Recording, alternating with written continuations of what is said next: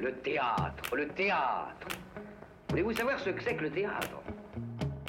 Euh, le théâtre, c'est un art du moment. On est en rapport direct avec les spectateurs. Pièce détachée, Il faut que le théâtre présente une autre forme, une autre manière de vivre. tous les lundis, de 20h à 21h, Finalement, le théâtre n'existe que par le regard du spectateur qui le fabrique. sur Radio Campus Paris. Le théâtre est pour tout le monde, pour vous comme pour les autres. Faut pas être exclusive. Bonsoir à toutes, bonsoir à tous et bienvenue dans Pièces détachées, l'émission consacrée aux arts vivants en Ile-de-France sur Radio Campus Paris. Ce soir, nous avons le plaisir de recevoir Emmanuelle Laborie, comédienne, metteuse en scène et co-directrice de l'IVT, International Visual Theatre, dans le 9e arrondissement à Paris, pour parler de son dernier spectacle, L'épopée d'Hermès, librement inspiré de l'œuvre Les feuilletons d'Hermès de Muriel Sazac et joué jusqu'au 21 novembre à l'IVT. Avec elle, nous recevons aussi son interprète, Corinne Gash. Cette interview est retransmise en direct en langage des signes sur notre page Facebook Pièces détachées. En chronique, on vous parlera des trois pièces Battre encore de Delphine Bardot et Pierre Toile jusqu'au 25 novembre au Théâtre Mouffetard, Les Bruits des loups d'Étienne Salio au Théâtre du Rond-Point jusqu'au 20 novembre, Les règles du savoir-vivre de la société moderne, un texte de Jean-Luc Lagarce et une mise en scène de Martial Difonso Beau au Théâtre du Petit Saint-Martin jusqu'au 31 décembre. Pièces détachées, les arts vivants à la radio. Alors, bonsoir. Juste un instant, parce que nous avons un petit souci avec la vidéo. Apparemment, il n'y a pas d'Internet. Mais attendez, nous allons prendre quelque chose pour continuer à filmer. Alors, Guigui, est-ce que tu peux m'attraper? Voilà.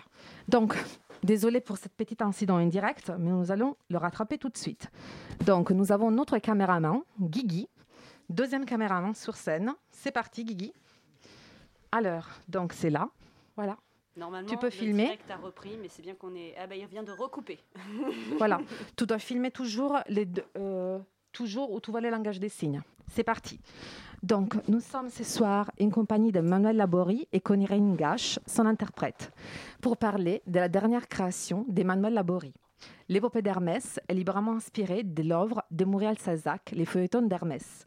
La vie de ces personnages de la mythologie grecque est interprétée par deux comédiennes sourdes qui nous racontent cette histoire passionnante à travers le langage des signes, les théâtres d'ombre, les masques et les gestes. Hermès est le messager des dieux, fils de Zeus et des Mayas. Un charmant petit voleur aussi, un dieu mystérieux mais gentil avec les mortels. C'est lui qui donne du feu. Merci Emmanuel Laborie d'être avec nous ce soir pour parler d'Hermès. Je voudrais qu'on... On, ne dit pas langage des signes, mais langue des signes, s'il vous plaît. C'est une langue qui est reconnue au même titre qu'une autre langue, le français notamment. Langage, euh, c'est beaucoup plus un langage corporel. Alors bien sûr, dans le théâtre et dans la création, nous utilisons le langage corporel. La place du corps est très importante sur la scène.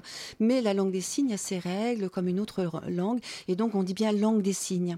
Alors pour l'épopée d'Hermès, euh, effectivement, c'est ce livre de Muriel Zac qui m'a vraiment inspiré. Ça m'a provoqué plein d'images. C'était d'un seul coup très clair dans ma tête et j'avais très très envie de travailler ce texte sur scène. Et comment faire venir le public entendant pour le faire venir dans mon monde à moi, dans le monde de la culture visuelle? Très souvent, euh, on parle d'accessibilité, on donne de la parole pour les entendants. Et là, j'ai voulu vraiment trouver un autre biais, faire venir les entendants dans le monde visuel. Comment? Ben, En utilisant le corps, en utilisant le- les signes, les gestes, les masques, le théâtre d'ombre. C'est une toute première fois pour moi d'avoir utilisé tous ces matériaux et c'est une véritable recherche artistique. Voilà. Désolée de m'être trompée sur... euh, Oh, il n'y a pas de mal, vous inquiétez pas. plus, j'avais écrit langue des signes. hein. Mais c'est vrai qu'avec cette question de la vidéo, ça m'a un peu angoissée. Donc, je suis désolée. Et je voudrais effectivement répondre sur Hermès, les protagonistes de votre épopée. Est-ce que vous pourriez me dire ce que vous, votre image d'Hermès? Comment décrirez-vous ces dieux pour quelqu'un qui ne les connaît pas Emmanuel Laborie.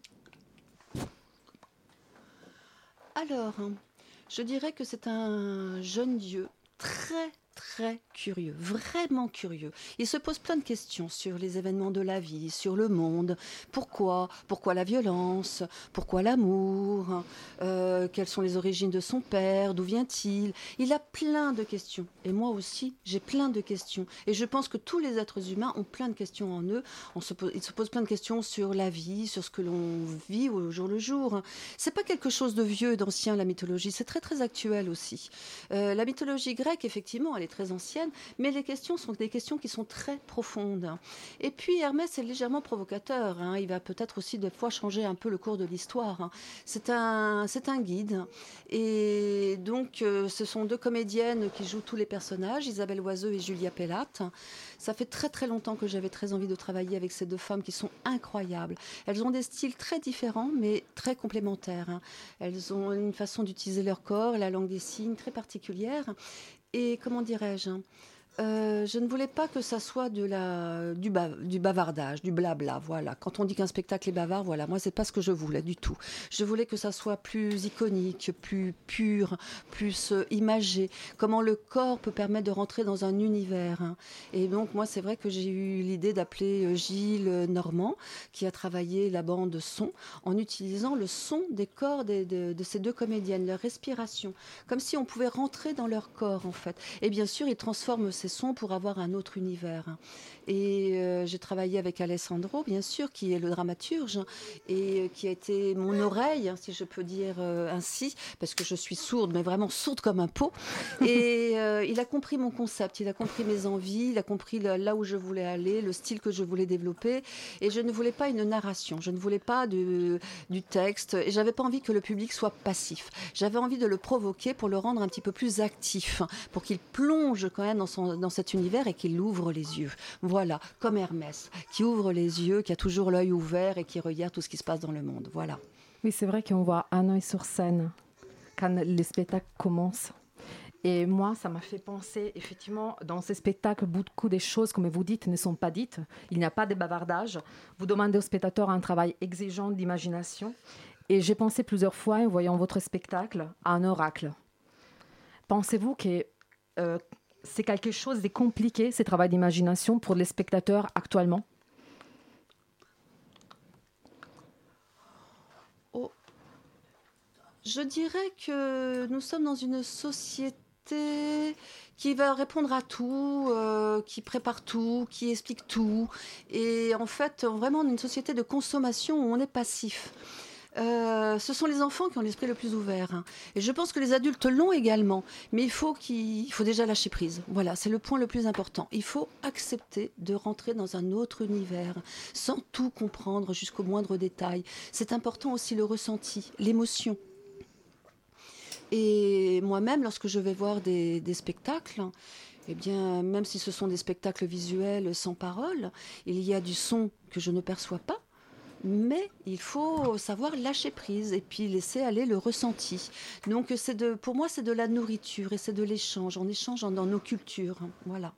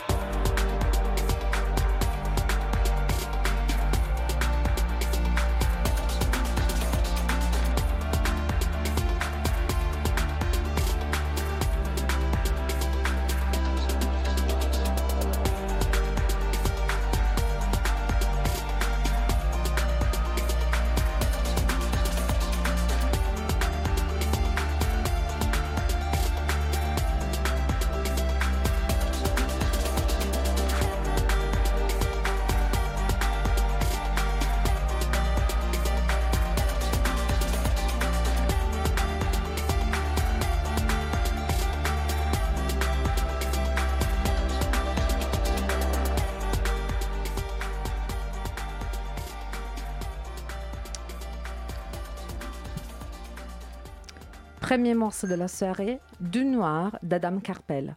Nous sommes toujours en compagnie de la comédienne, metteuse en scène et co-directrice de l'UVT, Emmanuelle Laborie, et de son interprète, Corinne Gache. Alors, nous étions en train de parler de l'épopée d'Hermès. Je voudrais vous demander, Emmanuelle Laborie, pourquoi, parmi les différents feuilletons écrits par Montréal Sazac, avez-vous choisi les feuilletons d'Hermès? Eh bien, parce que je trouve très particulier. Et été attirée par ce personnage hein, qui va de point en point, qui va de personnage en personnage, qui les rencontre tous. Hermès, pour moi, c'est le plus beau des personnages. Bon, je connais quand même bon, la mythologie, je l'ai découverte lorsque j'ai joué Antigone. J'en étais bouche bée. Je découvrais la mythologie parce qu'à l'école, bien évidemment, je n'avais rien compris vu qu'il fallait que je lise sur les lèvres pour suivre les cours. Donc, c'est en tant que professionnel, euh, dans la culture du théâtre, que j'ai découvert euh, la richesse de la mythologie et la complexité. Quant à Muriel Sac, alors elle, ce qu'elle a réussi avec le feuilleton d'Hermès, c'est de découper d'une façon claire parce que c'est très compliqué quand même la mythologie. Hein. C'est pas du tout logique. Hein. Euh, toutes les histoires ne sont pas logiques du tout. Mais dans ce feuilleton, elle a un découpage qui est très clair et qui a provoqué en moi des tas d'images. Alors j'ai choisi 18 feuilletons sur les 100 qu'elle expose. Hein. Et alors comment eh bien, comment? Bah, Tout simplement euh, par le théâtre d'ombre. Parce que les comédiennes, bien sûr, elles sont présentes en chair et en os sur le plateau. Mais le monde de l'imaginaire, la poésie, pour moi, c'était le théâtre d'ombre. C'est ça qui permet de rêver, qui permet de décoller, ce qui permet de partir en voyage. Mais toutes les deux, elles ont plein de personnages à jouer et le masque est un bon support. Et c'est Alaric qui a fabriqué ces, ces masques. Alors, il y a trois masques pour les trois rôles qui reviennent tout le temps, les trois personnages qui reviennent tout le temps. Et effectivement, à propos de ce travail de dramaturgie, je voudrais savoir comment vous avez fait pour écrire cette partition multiple où plusieurs langages visuels se rencontrent. Comment vous avez commencé?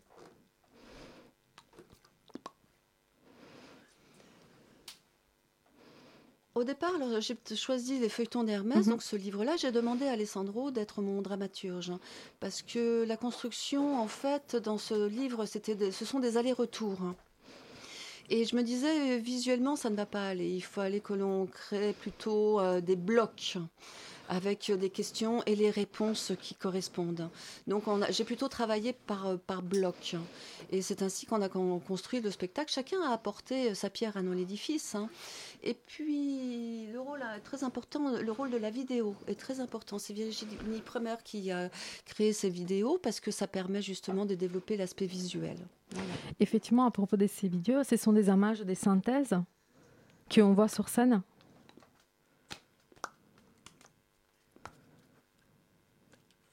Oui, tout à fait. Oui, oui, oui, oui. C'est Virginie qui a créé toutes ces images. Alors moi, bien évidemment, j'en avais en tête et puis je lui en ai parlé de façon à ce qu'elle me fasse des propositions. Et en fait, grâce à cette vidéo, euh, on, voyage à, travers les yeux d'Hermès, on voit le, monde. Donc c'est un voyage collectif. Effectivement, donc dans ces spectacles, il y a beaucoup aussi d'ombres chinoises. Et je voudrais savoir, est-ce que vous avez déjà, vous n'avez jamais travaillé avec les ombres chinoises avant, les deux comédiennes? Et ces deux comédiens aussi? Non, jamais personne n'avait jamais fait d'ombre, de, théâtre d'ombre. Euh, c'est un pari totalement fou. Hein. Bon, j'ai eu la chance de rencontrer euh, Philippe qui est un ombromane. Donc c'est un métier très particulier. Et je ne voulais pas faire de découpage, je voulais pas travailler avec des formes découpées en ombre. Je voulais vraiment travailler les ombres à partir des mains. La langue des signes, ce sont les, mains. Comment mélanger cette langue avec des images? Donc en fait, c'est un comment dire, c'est un croisement.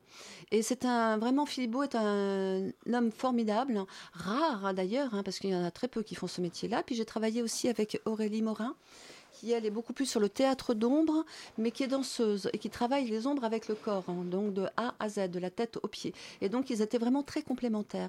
Et lorsque je leur ai exposé mon projet, euh, bon, ils m'ont dit qu'il fallait bien 4 ans pour maîtriser les ombres. Et là, je me suis mince, 4 ans, mais euh, non, non, non, on n'a pas ce temps-là pour travailler le spectacle. On avait vraiment très très peu de temps. Et puis je me suis dit, tant pis, on verra bien. Ensemble, on va y aller.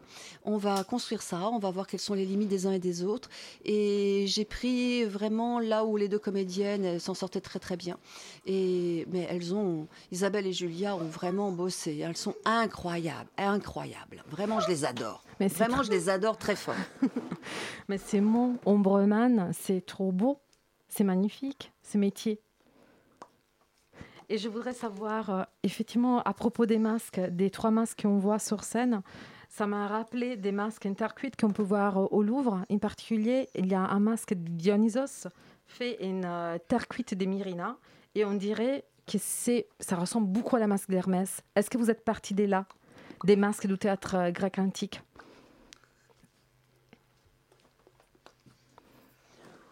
Oui et non. Je ne voulais pas un spectacle autour de l'Antiquité. Je ne voulais pas qu'on reste bloqué dans le, passé. J'avais envie de quelque chose de, contemporain. Et c'est Alaric, hein. donc c'est qui m'a permis de rentrer dans son univers. Lorsque je suis allée dans son atelier, j'ai vu ses masques en bois, en métal, en papier et encore d'autres matériaux. Il m'a fait plusieurs propositions et des images en fait qui viennent de la langue des signes. Très souvent, on me dit pourquoi Hermès n'a qu'un œil? Eh bien, tout simplement parce que langue des signes, curieux se fait sur un œil. Voilà, donc euh, c'est pour ça que je souhaitais que le masque d'Hermès n'ait qu'un seul œil. Voilà. Donc, euh, c'était mon inspiration. Et le masque de Zeus, euh, bon, bah, bien sûr, il y a les éclairs, hein, puisque c'est le symbole de, de, Zeus, donc avec sa barbe en forme d'éclair. Et au fur et à mesure qu'il gagne ses combats et qu'il a de plus en plus de pouvoir, lorsqu'il sauve ses frères et sœurs, il a ses attributs qui lui sont donnés. Donc au fur et à mesure jusqu'à devenir le dieu de tous les dieux. Voilà. Et les masques, la construction, bah, ce sont les personnages, mais inspirés aussi avec la langue des signes. Et effectivement, comme vous dites, c'est très contemporain, mais il y a quand même une autre chose qui m'a fait un peu résonance avec les théâtres antiques, parce que dans le théâtre grec, si je ne me trompe pas, il y avait seulement des comédiens hommes qui faisaient aussi des rôles des femmes, alors que dans votre spectacle, il y a juste des femmes sur scène. Pourquoi vous avez fait ces, choix? Parce que dans la mythologie, justement, c'est un monde euh, exclusivement masculin. Et j'avais envie que ces deux comédiennes apportent leur touche de féminité, une autre couleur, une autre sensibilité parce que je pense qu'elles peuvent apporter autre chose aussi. Elles sont très fortes toutes les deux. Et il y a la douceur, il y a la violence. Euh, Isabelle et Julia ont tout ça en elles. Hein. Donc euh, c'était pour casser un petit peu euh, les clichés, les règles. voilà, donc je voulais casser tout ça.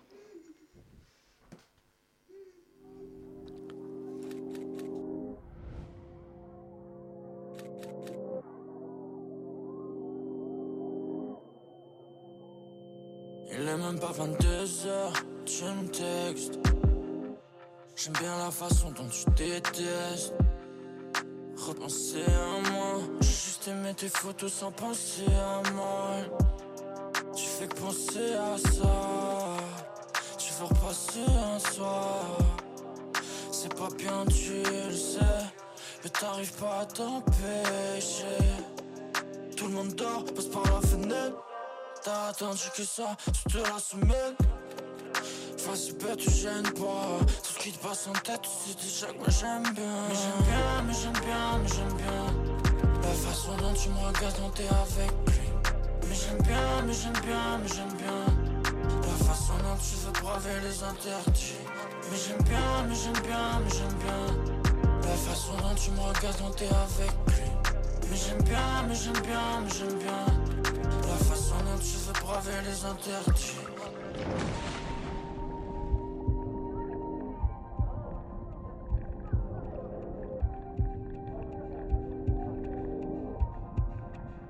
Il est déjà pile. Non, non, écoute pas ce qu'il dit, soit que toi. Même si all eyes on me. J'peux pas éteindre l'incendie.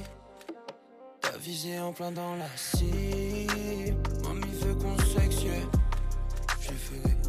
Ces sex mec. Non, je suis pas ton best friend. Mais putain, toi jusqu'à l'excel, Excel, jusqu'au septième ciel. Tu sais comment faire et tu fais exprès. T'étoffes contre un extrait, j'aime trop comme tu détestes. Et ce soir tu vas rester. Ouais, reste sur mon side, reste sur le dos, toi santé. Ça, il me faut ma dose médicaments. T'es la seule qui sait faire ça, donc évidemment. Moi j'aime bien, moi j'aime bien. Mais j'aime bien, mais j'aime bien, mais j'aime bien. La façon dont tu me regardes quand t'es avec lui. Mais j'aime bien, mais j'aime bien, mais j'aime bien. La façon dont tu veux braver les interdits. Mais j'aime bien, mais j'aime bien, mais j'aime bien. La façon dont tu me regardes quand t'es avec lui. Mais j'aime bien, mais j'aime bien, mais j'aime bien.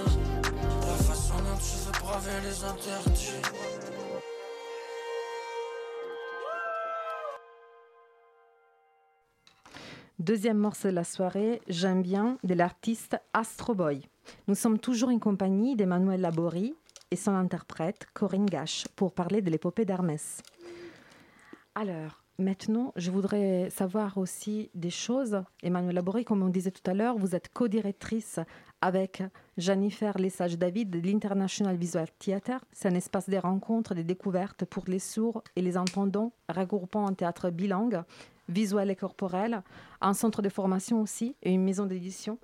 L'IVT a été créé à la fin des années 70 par Jean Grémillon et Alfredo Corrado, à une époque où la langue des signes était encore interdite en France. Tous les deux, c'était des hommes de théâtre. L'un était entendant, l'autre sourd. Pourrez-vous nous dire quelque chose sur ces lieux et son histoire?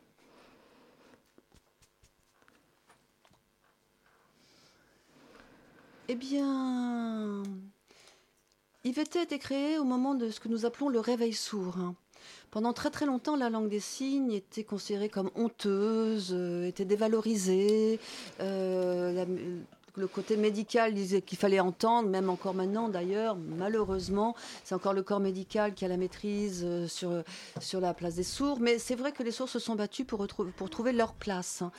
Et en fait, c'était le tout premier lieu professionnel avec des comédiens, donc du théâtre, etc., en langue des signes. Donc, euh, c'était un, apport à la culture française. hein. Euh, parce que la langue des signes et la culture sourde font partie de la culture française euh, et c'est une grande richesse. Les entendants ont découvert ce milieu. Et puis les gens ont commencé à vouloir apprendre la langue des signes, parce que la langue des signes a ses règles de grammaire, sa syntaxe et tout, c'est joli, c'est artistique, mais pas uniquement, c'est une langue, une véritable langue, donc euh, avec ses règles qu'il faut savoir respecter. Donc on a créé les premiers, IVT a créé les premiers cours de langue des signes. Avec Jennifer, ce que nous avons envie, c'est que ce soit un lieu ressource, puisque IVT a quand même 44 ans d'expérience, de- à développer des compétences euh, linguistiques, artistiques, culturelles, et qu'il ne faut pas mettre en sommeil, qu'il faut partager. Donc nous, nous souhaitons la transmission et l'ouverture. Nous souhaitons pouvoir partager tout cela avec les personnes qui le souhaitent. Voilà. Et nous avons également un centre de formation linguistique, mais centre de formation euh, artistique, avec des masterclass euh, pour développer l'art sourd, comme le, le VV, le chant-signe, euh, la poésigne, la chorésigne, bon, ces- tous ces domaines que les entendants n'ont- pas. Et donc, on est là également pour apporter notre savoir, euh, notre culture et notre, notre langue. Voilà, donc on forme les J'ai vu ça. Effectivement que cette année, vous avez une richesse incroyable au niveau des formations. Et je voudrais, vous avez parlé tout à l'heure du réveil sourd, et je voudrais effectivement conclure cette interview avec euh, une question par rapport à la culture sur, à l'état de la culture sourde aujourd'hui en France. Est-ce que vous voyez des progrès? Quand vous avez découvert l'IVT, vous y avez 7 ans, si je ne me trompe pas, et la langue des signes était encore interdite en France, alors que depuis 2005, elle été reconnue par la loi pour l'égalité des droits et des chances. 12 ans plus tard, seulement euh, 5% des enfants sourds bénéficient d'un cours scolaire intégral et langage de- langue langue des signes française. Pourquoi, à votre avis, en France, on aborde autant la sourdité comme un problème de santé? Pourquoi? Alors là, vous demandez ça à moi, j'en sais rien. Je ne sais pas. Moi, je, ne peux donner que des hypothèses, mais je ne comprends pas pourquoi. Personnellement, je n'ai jamais compris pourquoi on en était encore là. Euh, et c'est vrai que je, dois dire que je suis un peu lassée de répondre toujours à cette question. Je suis désolée, mais je ne sais pas. Merci beaucoup. Merci beaucoup, Emmanuel Laborie. Je comprends, je comprends votre, euh, votre lassitude par rapport, euh, à, par rapport à cet état et j'espère que les choses vont changer. Donc euh, voilà. Et j'espère, j'espère aussi. Voilà, donc longue vie à l'IVT. Et je vous conseille donc, vous pouvez aller voir l'épopée d'Hermès jusqu'au 21 novembre à l'International Visual Theatre. Merci Emmanuel Laborie, merci Corinne Lagache pour cette interview.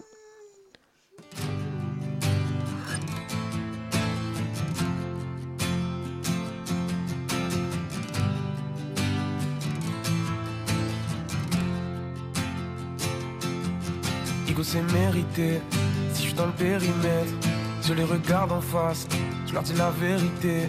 J'ai bu du Henny babe, on m'a dit RIP, j'ai un truc noir dans le casque, Igo c'est vérifié. On est que de passage, mais faire ressemblance dans le classe A. On croisait des ripoux, équipe de skin dans le bazar. On est que de passage, mais si ça arrive dans le viano, dans la zone avec mes dix, je fais de la guitare, la basse et du piano. Hmm. Quand personne ne peut soigner tes problèmes, trop souvent déçu par les mêmes personnes.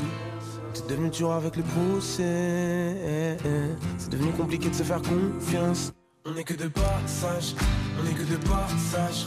Pourquoi tu me bats Pourquoi tu me bats On est que de passage, on est que de passage. Pourquoi tu me bats Pourquoi tu me bats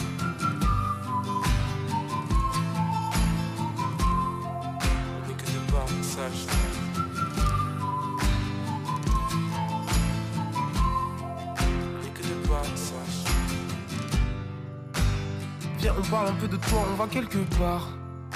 Sauf que t'es pas forcément bien pour toi, t'as une bête de vibe. Y'a du monde, mais je vois personne qui sourit vraiment dans le club. J'ai du dîner, un glaçon qui font dans le cup. J'ai des idées, mais j'ai pas assez de sens. Si t'es avec moi, on monte et on fait notre cash. Ou bien on décolle ailleurs, on s'envole après demain. Baby, maman, faut s'accrocher dans les deux cas. Parce que là, je suis de passage en balle et après je trace. Quand personne ne peut soigner tes problèmes. Trop souvent déçu par les mêmes personnes. C'est devenu dur avec les procès. C'est devenu compliqué de se faire confiance. On est que de passage, on est que de passage. Pourquoi tu me bats? Pourquoi tu me bats? On est que de passage, on est que de passage. Pourquoi tu me bats? Pourquoi tu me On est que de passage, on est que de passage. Pourquoi tu me Pourquoi tu me on est que de passage, on est que de passage. Pourquoi tu me Pourquoi tu me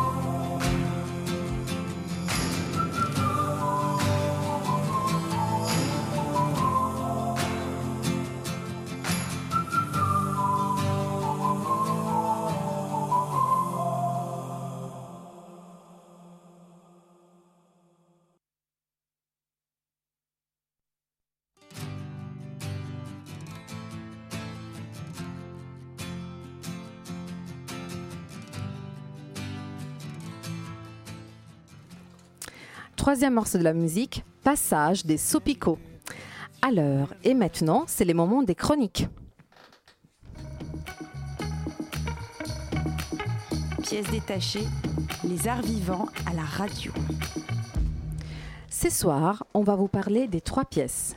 Battre un cœur de Delphine Bardot et Pierre Toile jusqu'au 25 novembre au théâtre Mouffetard. Les bruits des loups d'Étienne Salio au théâtre de Rond-Point jusqu'au 20 novembre.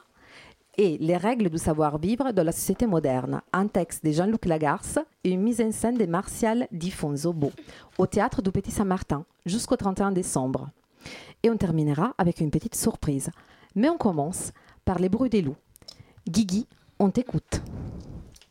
Ah donc c'est moi. Bon. Oui, c'est toi. Bah oui, mais je vais. Mais tout c'est. J'aime bien comme ça. Oui, oui, comme ça, me prendre dépourvu. Donc en fait, bon, oui. Donc toi aussi, tu as été voir euh, la pièce de- d'Étienne Salio, alors ou Saglio, je sais pas comment on dit, si on dit à l'italienne. Alors c'est une sorte de, de petit Michel Gondry euh, rêveur. hein. donc c'est un, un frisé qui est, euh, il- bon, on parle de magie, hein, c'est un magicien. Donc on l'avait déjà vu euh, en dresseur de fantômes. C'était euh, assez magique. Il faisait voler des fantômes autour de lui. Il n'y a pas vraiment d'histoire, enfin bon, selon moi, mais c'était, mais c'était très très beau.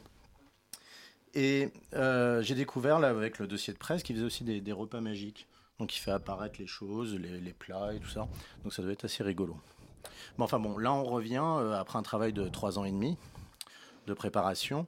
Et puis il nous invite en fait dans, dans la forêt. Donc il nous invite à nous plonger dans toutes nos peurs euh, enfantines avec euh, les loups, les animaux. Euh, avec une espèce de musique lancinante assez bizarre et distordue qui nous rappelle Prenons-nous dans les bois pendant que le, loup n'y est pas. Le tout au, piano, c'est- assez. voilà. Alors, le, public est, bigarré. hein. Il y a encore il y a du, de la grand-mère, des parents, et puis il y a des, des enfants. Alors, j'entendais tous mes petits voisins qui me demandaient Mais, mais euh, comment est-ce qu'il fait Comment est-ce qu'il fait Parce qu'effectivement, Étienne est très, très fort. Très, très fort. Il fait apparaître des choses, il vole il change l'intégralité de la scène. Donc on passe de ce, que tous les Parisiens auront vu dans le métro, que j'insiste tout le temps à montrer, c'est euh, cette espèce de damier où on voit Étienne dessiné, euh, donc c'est les pubs du, euh, du rond-point, en train de balayer des feuilles. Et on voit que son balai a des tout petits problèmes. Bon, l'ambiance est, est, euh, est- à la fois angoissante, sympathique, et puis après quelques flashs, on se retrouve bah, dans l'enfance d'Étienne. Donc un Étienne tout petit, il croise un, un géant, on est dans la forêt. On a carrément même des, j'allais dire des embruns de la forêt, c'est pas ça le mot, mais de, du, du vent de la forêt. Bah, du vent de la forêt qu'on se, prend dans le visage. Et puis moi j'étais un petit peu enrhumé à, à ce moment-là et en fait je me mettais à, éternuer, à tousser à chaque fois qu'on atterrissait dans la forêt. Je n'ai jamais rien compris. Je pourrais jamais répondre à ce petit enfant qui demandait comment est-ce qu'on faisait, comment il faisait. Euh, les, personnages sont attachants. Bon, je ne parlerai pas du, petit narrateur qui revient euh, tout au long du spectacle et qui est attendu par tous les enfants et qui a été, euh, qui a eu une standing ovation à la fin parce que vraiment tout le monde l'adore quand il revient des, euh, des backstage. Oh mon Dieu, je parle anglais aussi. Enfin bon, en tous les cas, en tous les cas, c'est- touchant. C'est vraiment, moi j'ai trouvé ça vraiment époustouflant. Et euh, c'est jusqu'au au 20 novembre, donc, à, donc au théâtre euh, du Rond-Point. Donc je vous conseille vivement d'y aller. Alors j'ai lu aussi qu'il y, avait, y allait avoir une version un peu plus courte, un peu plus euh, gentillette pour les, pour, pour, pour les, les, les- les enfants. Mais bon, je conseille, je conseille quand même euh, aux enfants d'y aller. Il y en avait plein et ils sont vraiment beaucoup amusés. Ah, il Et y a une après, version plus, plus courte, édulcorée et Plus- courte ouais, pour les enfants. Oui, parce qu'il y a, il y a des moments un peu sauvages. hein. Mais bon, c'est dans la tradition de, de Grimm et tout ça. Il y a des moments, bon voilà, il y a un peu de violence. Ça fait plaisir à tout le monde. ça fait Oui, du mais bien, bon, mais c'est gentil, c'est juste une Oui. histoire d'un- d'une. C'est quand même. euh, C'est rien de grave, disons. Non, non, non, il n'y a rien de grave. Il n'y a pas, il y a pas, il y a pas mort d'homme. Euh, alors après, ça part en tournée, donc je vous, je vous conseille de regarder parce que si vous n'êtes pas des, des petits Parisiens euh, comme nous, ça, ça fait le, le tour de la France. Donc voilà. Ouais, merci. Guy. Effectivement, j'étais aussi.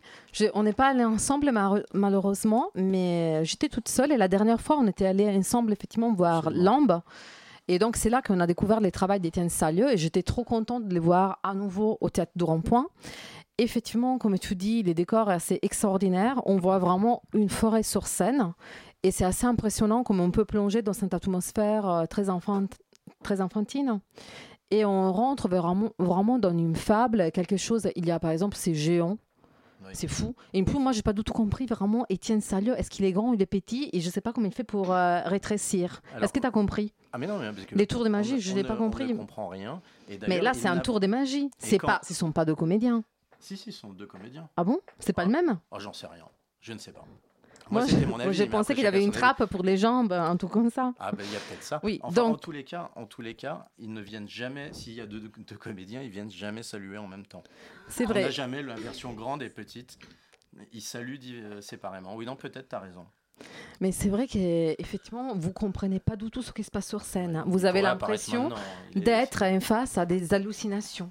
Et c'est assez impressionnant parce qu'on a le plaisir de rentrer dans un- une fable. C'est un peu comme si vous revenez à vos 5 ans et votre grand-mère, elle est en train de vous raconter un conte à côté d'une cheminée, c'est ça.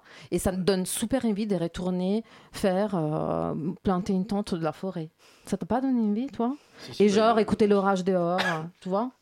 Oui, on a eu des expériences comme ça d'orage dehors. Oui, c'est vrai, une fois. vrai. Une un arbre a mourir, failli nous, on a- nous- on nous a tuer. failli mourir. Mais bon, voilà. ça c'est notre Ça, histoire. C'est une autre histoire. Voilà. Et maintenant, on passe à la deuxième chronique. Donc, n'hésitez pas à aller voir Oui, Étienne Salio, Les bruits des loups, Il est fabuleux. au théâtre du Rond-Point jusqu'au 20 novembre. Allez-y et amenez vos enfants. C'est trop bien. Et on passe maintenant à la deuxième chronique de la soirée, Battre un corps. Donc, on a vu Battre un corps au théâtre Mouffetard, Marie, fait. et on était ensemble. C'était vendredi. On t'écoute, Marie. Bonsoir à toutes et à tous. Euh, donc oui, on a découvert Battre encore au théâtre Mouffetard. Pour euh, ma part, c'était d'ailleurs la première fois que j'allais dans ce théâtre, le théâtre de la marionnette. Euh, donc c'était c'était déjà une expérience en soi que je regrette pas. Juste un mot sur la compagnie peut-être, la compagnie La Muette qui propose le spectacle. Je reprends les mots du dossier de presse. C'est une compagnie qui est née de la rencontre de la comédienne Delphine Bardot, marionnettiste nancéenne, et du musicien euh, marionnettiste argentin Santiago Moreno. La compagnie franco-argentine euh, est en activité depuis 2014 et axe euh, son travail sur un théâtre visuel et musical essentiellement, qui mêle souvent, même systématiquement, corps et marionnettes, et toujours sans parole, comme c'est le comme c'est impliqué par le, nom de la compagnie, La Muette. C'était bien trouvé. Donc le spectacle Battre encore ne déroge pas à la règle. C'est un spectacle hautement visuel qui mêle marionnettes, théâtre d'ombre, danse, musique, et le tout sans autre parole que quelques instants de voix enregistrées tout au long du spectacle. Euh, voilà. Ensuite, euh, juste peut-être un mot sur le travail euh, de Delphine Bardot et la notion de corps Castelet et de femme Castelet, qui est un peu au cœur de son travail. C'est une notion qui, qui sont propres à la marionnette contemporaine. Et Delphine Bardot, avec le mot femme Castelet, met le focus sur la figure féminine en mutation. Je reprends toujours les mots du dossier de presse. Il y a un, questionnement euh, intense sur la place de la femme et de la manipulatrice, de la femme en tant que manipulatrice par rapport à sa marionnette. Et, euh, et toujours, euh, pour prendre les mots du dossier de presse que je trouve très pertinent, elle parle du, du corps de cette femme Castelet comme terrain de conquête ou champ de bataille. Ces notions sont extrêmement perceptibles dans le spectacle Battre encore, qui, euh, qui se base sur un fait réel, l'assassinat des sœurs Mariposas. Mariposas, je prononce terriblement mal l'espagnol.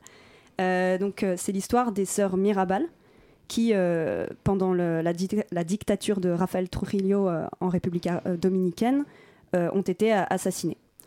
Voilà, donc déjà le, fait réel évidemment est, fort, marquant.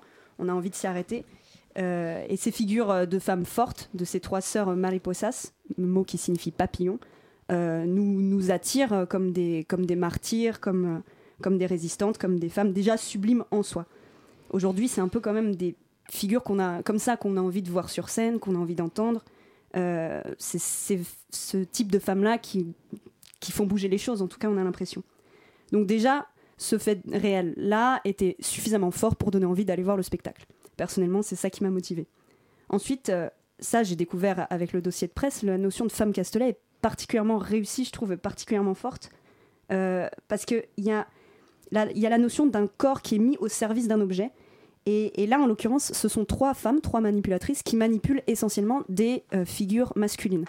Et ce renversement, du coup, d'un schéma qu'on connaît, de, de femme objectivée, enfin, ces notions de femme-objet sont là complètement renversées. C'est la femme qui manipule l'objet, et pourtant, on garde l'image de la domination masculine parce que la marionnette prend l'ascendant sur la manipulatrice. Donc, en fait, il y a tout un système de renversement qui est, je trouve, assez vertigineux et très très fort, surtout à voir, surtout visuellement, dans le travail visuel. Donc ça, j'ai trouvé ça extrêmement réussi, extrêmement intelligent, que la femme se mette au service tout en manipulant. j'ai trouvé le- le- le paradoxe hyper fort. Et, très, et en plus artistiquement très valorisant pour l'interprète euh, féminine qui ici mène la danse. Euh, les, les seules réserves que j'aurais par rapport au spectacle, c'est euh, les parties non manipulées, c'est-à-dire essentiellement les parties dansées. Non pas que c'est pas beau, c'est même magnifique, les, les, les trois interprètes bougent très bien, il y a, y a y a un solo magnifique. Simplement, en fait, le pouvoir évocateur et symbolique de la marionnette est tellement supérieur à l'humain, en fait, dans ce spectacle, que, que c'est pas les, que c'est pas les moments qu'on retient. Moi, je, c'est juste une petite anecdote personnelle. Je me rappelle quand les, les rares fois où j'ai abordé la marionnette, on m'a dit que le visage humain, enfin que c'était très important pour la, la manipulatrice de rester focus sur sa marionnette, parce que le visage humain est un écran de projection tellement puissant qu'un objet peut pas euh, rivaliser. Or là, en l'occurrence, euh, le pouvoir poétique, en tout cas, de la marionnette explose l'humain. Vraiment, le surpasse euh, hautement. Donc, du coup, les moments dansés paraissaient forcément un peu moins puissants, un peu moins forts visuellement que les parties manipulées. Notamment, euh, enfin, juste le premier tableau, le tableau qui ouvre le spectacle, est tellement beau, uniquement manipulé, tellement, tellement poétique, qu'après ça, les corps paraissent presque moins précis et, et moins, moins poétiques, moins, moins, moins clairs. Et ensuite, je dirais aussi que à partir du moment où la violence arrive, envahit le plateau, euh, j'ai malheureusement trouvé qu'il y avait des petits moments un peu longs ou un peu redondants. C'est-à-dire, il y a un moment extrêmement puissant dans un moment de bal où il y a un vrai corps à corps entre les manipulatrices et leurs marionnettes hommes. C'est extrêmement, c'est extrêmement beau, extrêmement puissant, extrêmement bien exécuté en plus, pour le peu que je puisse en dire, euh, moi qui suis néophyte. Et du coup, après ça, euh, tout ce qui est développé autour de la violence paraît moins fort. Parce que cette première image a été tellement marquante. Et du coup, ça m'a fait me poser la question à moi de la répétition de, la, de ce système de violence. Est-ce que c'est pour signifier le côté insupportable de la domination masculine sur ces corps féminins? Euh, Ok, bien sûr. Mais en tout cas, artistiquement, c'était quand même un peu frustrant parce que ça allait de moins en moins. C'était de moins en moins fort visuellement pour euh, la spectatrice que j'étais. Et euh, voilà, j'ai trouvé que, si, à part ça, franchement, le sujet est suffisamment fort pour valoir le détour. Et il y a des moments de manipulation qui sont magnifiques. Donc pour ça aussi, je dirais vraiment allez voir Battre encore, allez découvrir euh, l'histoire des sœurs Mariposas si vous la connaissez pas déjà. Je sais pas ce que tu en as pensé, Camilla. Oui, merci Marie pour ta chronique. Effectivement, euh, il y a plein de choses sur lesquelles je suis d'accord avec toi, mais pour moi, c'était plutôt un crescendo. Donc, euh, l'angoisse montait de plus en plus et aussi la violence. Donc, pour moi, c'était vraiment, vers la fin, c'était, il y avait un crescendo. dont moi, j'étais quand même de plus en plus angoissée comme spectatrice. D'accord. Effectivement, je trouvais que d'un point de vue visuel, il est, c'est super fort. Il y a quelque chose de très, hum, il y a quelque chose de, c'est quand même incroyable parce qu'il part d'un, d'un fait documentaire, donc euh, c'est fait sordide, et ils arrivent à faire un truc très poétique. Ça, c'est vrai. Et les costumes, c'est du délire, les marionnettes, mais c'est fou. Et après, ces hommes-là, séducteurs, euh, violeurs et tout ça, on dirait, mais c'est, on dirait un peu des marionnettes. Je sais pas. C'en je- était, Camilla, hein, c'en était. Oui, oui, des, marionnettes, mais ils ressemblent un peu. Ils ont un peu la gueule des Marlon Brando vers la fin, vous voyez. Et il y a un côté, ben, mais vraiment, c'est dégoûtant. Ils sont dégoûtantes. Et je pense que l'effet qu'ils soient si fortes, leur présence sur scène, il crée une sorte de contraposition avec l'humain. Donc l'effet qu'ils écrasent cette femme, que la marionnette prend, euh, prend, dès prend. Elle, elle est en train de vaincre sur l'humain. Pour moi, cette opposition, ce que tu dis, que tu vois presque les corps des comédiens disparaître face à la marionnette, je pense que c'est voulu et c'est intentionnel Ah, et qu'il y a complètement. un tout, une sorte d'opposition avec l'objet. Bien Et sûr. c'est vrai que c'est tellement, elles sont tellement impressionnantes qu'on dirait, c'est un peu comme quand il y a des animaux sur scène. Je ne sais pas si ça vous arrive. Au théâtre, dès qu'il y a un animal sur scène, tout le monde regarde l'animal. Et c'était un peu la même chose avec ces marionnettes. Donc, euh, n'hésitez pas à aller voir. Cette pièce pour découvrir quand même l'imaginaire de cette compagnie qui est assez impressionnante. Et la musique aussi. euh, Et d'ailleurs aussi, les je- décors, c'est Ouais. fou. C'est ça, c'est un vrai travail, un vrai Un- spectacle pluridisciplinaire. Et Oui. d'ailleurs, il y a une très jolie exposition qui se passe aussi en dehors euh, de la salle de spectacle où ils montrent tous les objets non utilisés par le spectacle. Ça, toutes les super. marionnettes qui, n'ont pas, qui ne sont Non pas castées. arrivées jusqu'à la fin du non processus. castées. Voilà. Donc, n'hésitez pas à aller au Théâtre Mouffetard jusqu'au 25 novembre pour découvrir Battre encore de Delphine Bardot et Pierre Toile. Et on termine les chroniques ce soir, avant notre surprise, avec la chronique des Les règles du savoir-vivre dans la société moderne. Un texte de Jean-Luc Lagarce et une mise en scène de Martial Difonso Beau au théâtre du Petit Saint-Martin jusqu'au 31 décembre. Donc, c'est une première chronique pour Julien et Alice qui sont avec nous ce soir. Julien, tu es allé avec Alice, donc vendredi, pendant que nous, on était au théâtre Mouffetard, vous étiez au théâtre du Petit Saint-Martin. Voilà, comme On l'émission t'écoute. partout, le. Voilà. Alors, moi j'ai beaucoup de chance hein, pour ma première chronique dans cette émission, car j'ai le plaisir là de partager avec vous mon expérience de les règles du savoir-vivre dans la société moderne. Tout un programme. Qui est à l'affiche, effectivement, comme tu l'as dit Camilla, du théâtre du Petit Saint-Martin jusqu'au 31 décembre. Cette pièce de Jean-Luc Lagarce a été écrite et créée en 1994, soit un an avant la mort de son auteur. Tout un programme, mais il s'agit d'un texte court, puisque la pièce dure une petite heure. La grande Catherine Yegel, sociétaire honoraire de la comédie française, est seule en scène pour ce monologue qui passe au crible les usages sociaux, qui passe au crible, pardon, je disais, les usages sociaux bourgeois, en parodiant l'ouvrage au titre presque homonyme de la baronne Staff, dont je ne résiste pas à l'envie de vous donner le titre complet, Usage du monde, règles du savoir-vivre dans la société moderne, livre publié en 1889. Alors, baronne autoproclamée, elle était devenue un phénomène littéraire à contre-courant des débuts de la Troisième République, en tant que gardienne de la morale. Une précurseur, en l'occurrence, de euh, Nadine de Rothschild. Certains, certaines se souviennent peut-être encore de cette dernière. Bon, probablement pas les plus jeunes.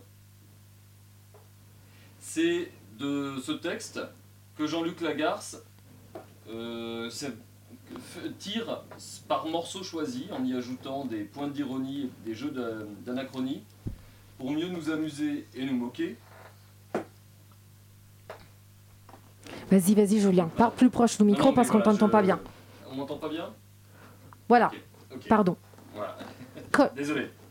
Donc, je disais, je ne vais pas ici vous dévoiler la pièce, car je vous invite vraiment à aller la voir et euh, aussi à en découvrir le texte. Je rappelle le titre pour que vous puissiez noter Les règles du savoir-vivre dans la société moderne. Et ça, c'est un sacré titre. La mise en scène de Martial Di Fonzobo, sobre, sert très agréablement le texte. Le décor est simple trois longues tables posées sur roulettes, deux tabourets, quelques accessoires. L'ensemble est utilisé à son maximum dans un jeu vraiment fluide. On s'installe dans un lieu entre la salle de conférence et la bibliothèque savante, mais qui devient tour à tour salle de banquet ou de bal, voire salon ou chambre à coucher. Ce décor et le jeu viennent comme des grains de sel lors d'un bon repas révéler la finesse des ingrédients, ici un texte mordant, où la garce met toute son ironie et que Catherine Yegel s'approprie brillamment. L'auteur et son interprète, par jeu de regard, variation de ton, se montrent complices du public pour moquer leur personnage et son discours. Je dois bien avouer avoir pensé au moment où revenait la lumière qu'une partie du public n'était probablement pas dépourvue de certains des traits de société ici moqués. Mais si ça se trouve, comme nous sommes toujours le, le con du voisin, nous sommes toutes et tous un peu le conformiste de l'autre. Nous sommes nombreux à avoir découvert Catherine Yegel sous les traits de Josette, l'infirmière de La vie étant long fleuve tranquille, qui fait basculer les destins des Lequenois et des Groseilles, et là, même les plus jeunes connaissent. Avec l'humour de ses regards, de ses intonations et les mots de Jean-Luc Lagarce, elle nous montre ici que si la vie bourgeoise est un canal bien assagi, il est tout à fait possible de prendre une heure de plaisir à observer toute une vie d'ennui. La pièce résonne aujourd'hui comme une invitation à rire, bien sûr, mais aussi à s'émanciper des contraintes sociales et morales pour laisser véritablement éclater la joie. Merci Julien pour cette chronique. Et Alice, tu étais aussi avec Julien. Oui. Tu as pensé quoi de la pièce? Alors moi, je, j'ai, enfin, le titre au début m'a paru aride et je me suis laissée surprendre par l'humour noir de l'auteur. D'emblée, on dirait qu'il tire plus vite que son ombre euh, sur nos précieuses ridicules. Et dès le début de la pièce, il écrit d'ailleurs Si l'enfant naît mort, le médecin devra attester que la mort a précédé la naissance. Ça m'a paru insensé, horrible. C'est comme si la bienséance annonce l'enfant mort avant même de naître. Alors, autrement dit, en suivant les règles, c'est cuit d'entrée de jeu. Vivant ou mort, alors, choisis ton camp, spectateur. Ironie du sort d'ailleurs, l'auteur a davantage de succès après sa mort. Ensuite, bah, j'ai été admiratif du jeu théâtral porté euh, par une comédienne de talent, comme disait Julien, issue de la comédie française. Elle, énumérait le bottin qu'on l'écouterait avec, euh, l'écouterait avec autant d'attention. Le décor aussi se passe de superflu, comme si euh, il se passerait de politesse. Ses seuls accessoires semblent être d'anciennes encyclopédies posées sur une simple table son visage poudré, son rire grinçant, son regard profond, l'ironie du ton, ses gestes précis, la chirurgie du verbe qui laisse voir la mécanique sociale, son humour en pièces détachées, comme le nom de l'émission, évoque celui du clown blanc, au rouage sans faux semblant. À l'issue du spectacle, je me sens un, peu triste, mais pas achevée. Ce héros de l'existence, comme nous appelle l'auteur, s'éveille en moi. Alors, par amour des arts vivants, infidèle à ma tristesse, j'embrasse une autre forme, d'humour, incarnée par l'Auguste. Ce clown maladroit vit comme bon lui semble avec le rire nu de l'innocence, la grâce de ne pas savoir. Rappelle-toi ce clown révolutionnaire noir que l'histoire ne gomma pas. Rappelle-toi cette autre histoire vraie, celle de l'enfant sauvage de François Truffaut, qui ne donna pas raison à la civilisation. Et si ce n'était pas, euh, si ce n'était pas seulement au carnaval que le fou était sage, l'enfant perdu accepté, l'objet de curiosité un sujet. Et si nous avions le courage d'être zéro, de s'inventer à nouveau encore et encore, ce serait cela être un héros? J'aimerais bien poser la question à Jean-Luc Lagarce, mais malheureusement, ne sera pas là pour nous répondre. Ah oui, mais peut-être que tu peux lui poser un rêve, ou peut-être tu peux aller voir une voyante. Peut-être. Voilà. Ah, merci Alice pour Merci. cette chronique. Alors, ce soir, on vous a également parlé des battre-en-cœur de Delphine Bardot et Pierre Toile, qui se jouent jusqu'au 25 novembre au Théâtre Mouffetard, et des Bruits des Loups d'Étienne Salio jusqu'au 20 novembre au Théâtre Touron-Point. À l'invité, nous avons reçu la metteuse en scène et co-directrice du IVT, Emmanuel Laborie, et son interprète, Corinne Gache. Mais avant de vous dire au revoir, ce soir, j'aimerais donner la parole à un jeune spectateur que nous avons la chance de recevoir ce soir. C'est une première pour détachée. Archibald. Bonsoir Archibald. Pars bien à côté du micro. Très bien. Alors, hier, tu étais avec nous à voir l'épopée d'Hermès. Oui. Et ça tombe bien parce que le feuilleton d'Hermès est étudié dans ta classe. T'es un C'est ça. CM1, c'est ça? Oui. Oui. Donc, tu t'es un pro d'Hermès un peu. Non, vu qu'on en est que à l'épisode 26. D'accord. D'accord, tu es un néophyte, mais quand même, tu commences à connaître un Oui. peu ces personnages.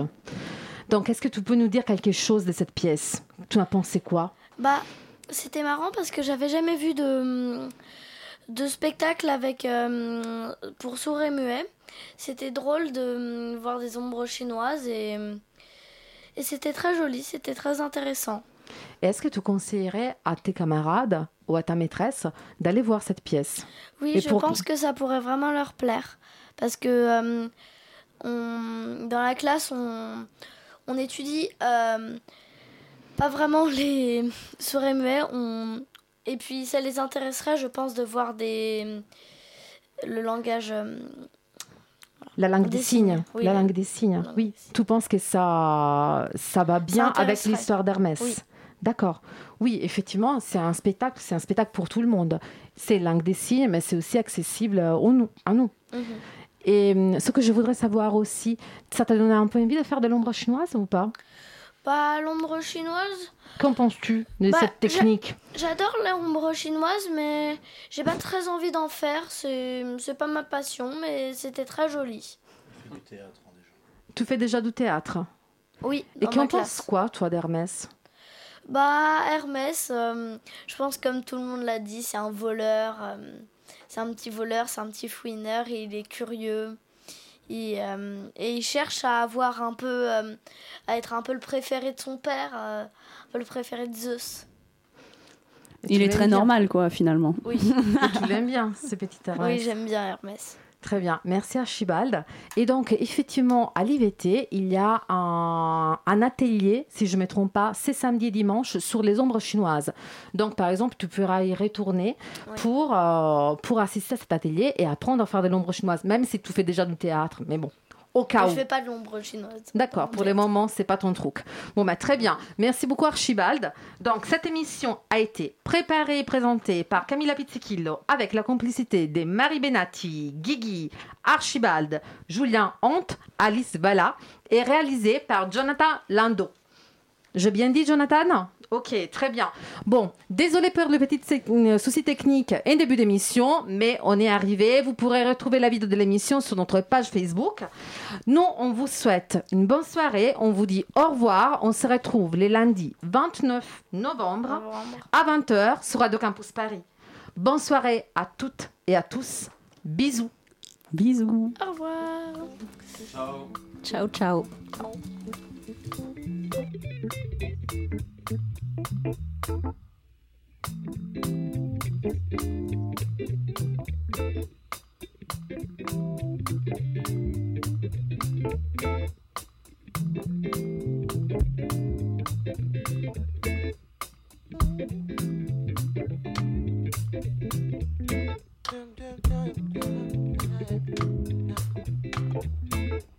Don't